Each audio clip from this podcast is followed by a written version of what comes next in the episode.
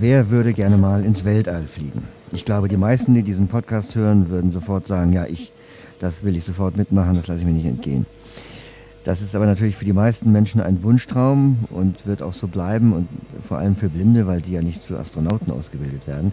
Es gibt jetzt aber ein Forschungsprogramm der ESA, der Europäischen Raumfahrtagentur, Sense of Space, in dessen Rahmen zwölf blinde Personen jeweils zehn Tage auf der internationalen Raumstation ISS verbringen sollen. Initiator dieses Programms ist der deutsche Astronaut Andreas X. Legert und äh, ich bin jetzt wirklich ein bisschen aufgeregt, weil Herr Legert befindet sich auf der ISS und ich bin jetzt mit ihm verbunden. Also ein Interviewpartner im Weltall. Hallo, Herr Legert. Schönen guten Tag, Herr Sandberg. Ja, vielen Dank, dass Sie für uns die Zeit haben. Äh, erstmal, wie, wie funktioniert das denn eigentlich? Also wir telefonieren ja jetzt ganz normal. Ist das für Sie so einfach, auf der Erde anzurufen? Heutzutage ja.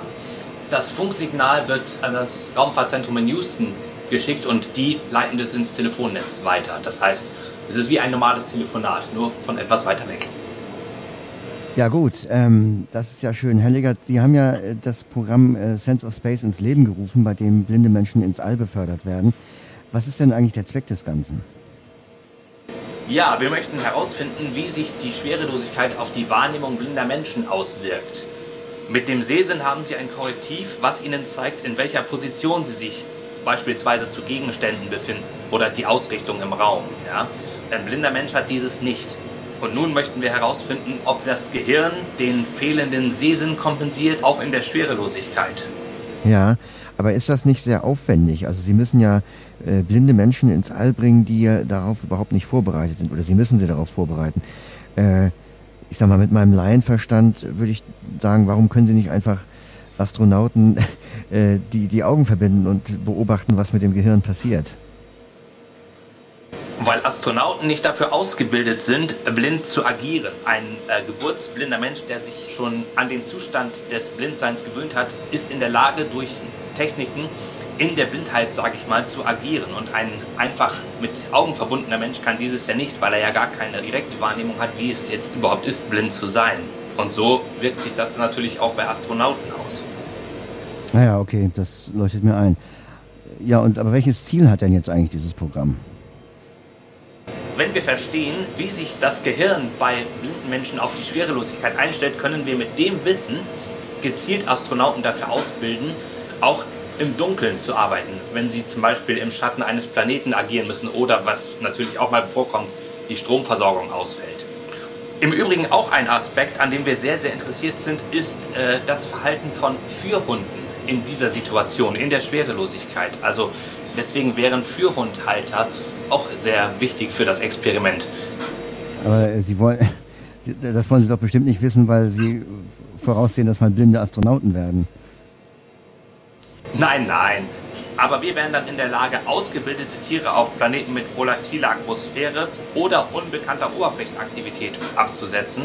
Und diese könnten uns dann mit Kameras ausgestattet weitere Informationen liefern. Okay, ich denke mal, jetzt haben ganz viele Menschen, die sich für Astronomie begeistern oder einfach nur Science-Fiction-Fans sind, die Ohren gespitzt. Wer kann sich denn da bewerben für dieses Programm? Also man braucht da bestimmt ein bestimmtes Personenprofil. Bewerben können sich zunächst mal alle Menschen, die seit mindestens zehn Jahren blind sind. Sorry, I'm talking to Earth. Und natürlich mindestens das 18. Lebensjahr vollendet haben. Wir legen aber natürlich Wert auf einen guten gesellschaftlichen Querschnitt. Und wie kann man sich bewerben? Also wen muss man da kontaktieren? Ja, also zunächst mal melden sich alle Interessenten bei ihrem örtlichen Luft- und Raumfahrtzentrum für das Programm Sense of Space an. Und meine Forschungsgruppe, an die diese Anmeldungen dann weitergeleitet werden, macht dann das Vetting. Und wann fliegt dann der erste blinde Mensch ins All? Also Sie werden ja sicherlich nicht alle zwölf gleichzeitig auf die ISS bringen wollen.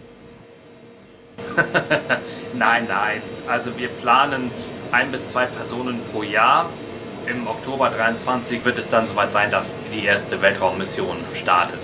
Das Gesamtprogramm wird bis Ende 2030 abgeschlossen sein. Okay, ja, dann wünschen wir viel Erfolg und wir werden sicherlich weiter berichten, wenn es da neuere, neuere Entwicklungen gibt und vielleicht ja hoffentlich auch mit ein, zwei Teilnehmenden dann an diesem, an diesem Forschungsprogramm mal äh, sprechen. Auf jeden Fall ist erstmal vielen Dank für das Interview auf die ISS, Herr Legert.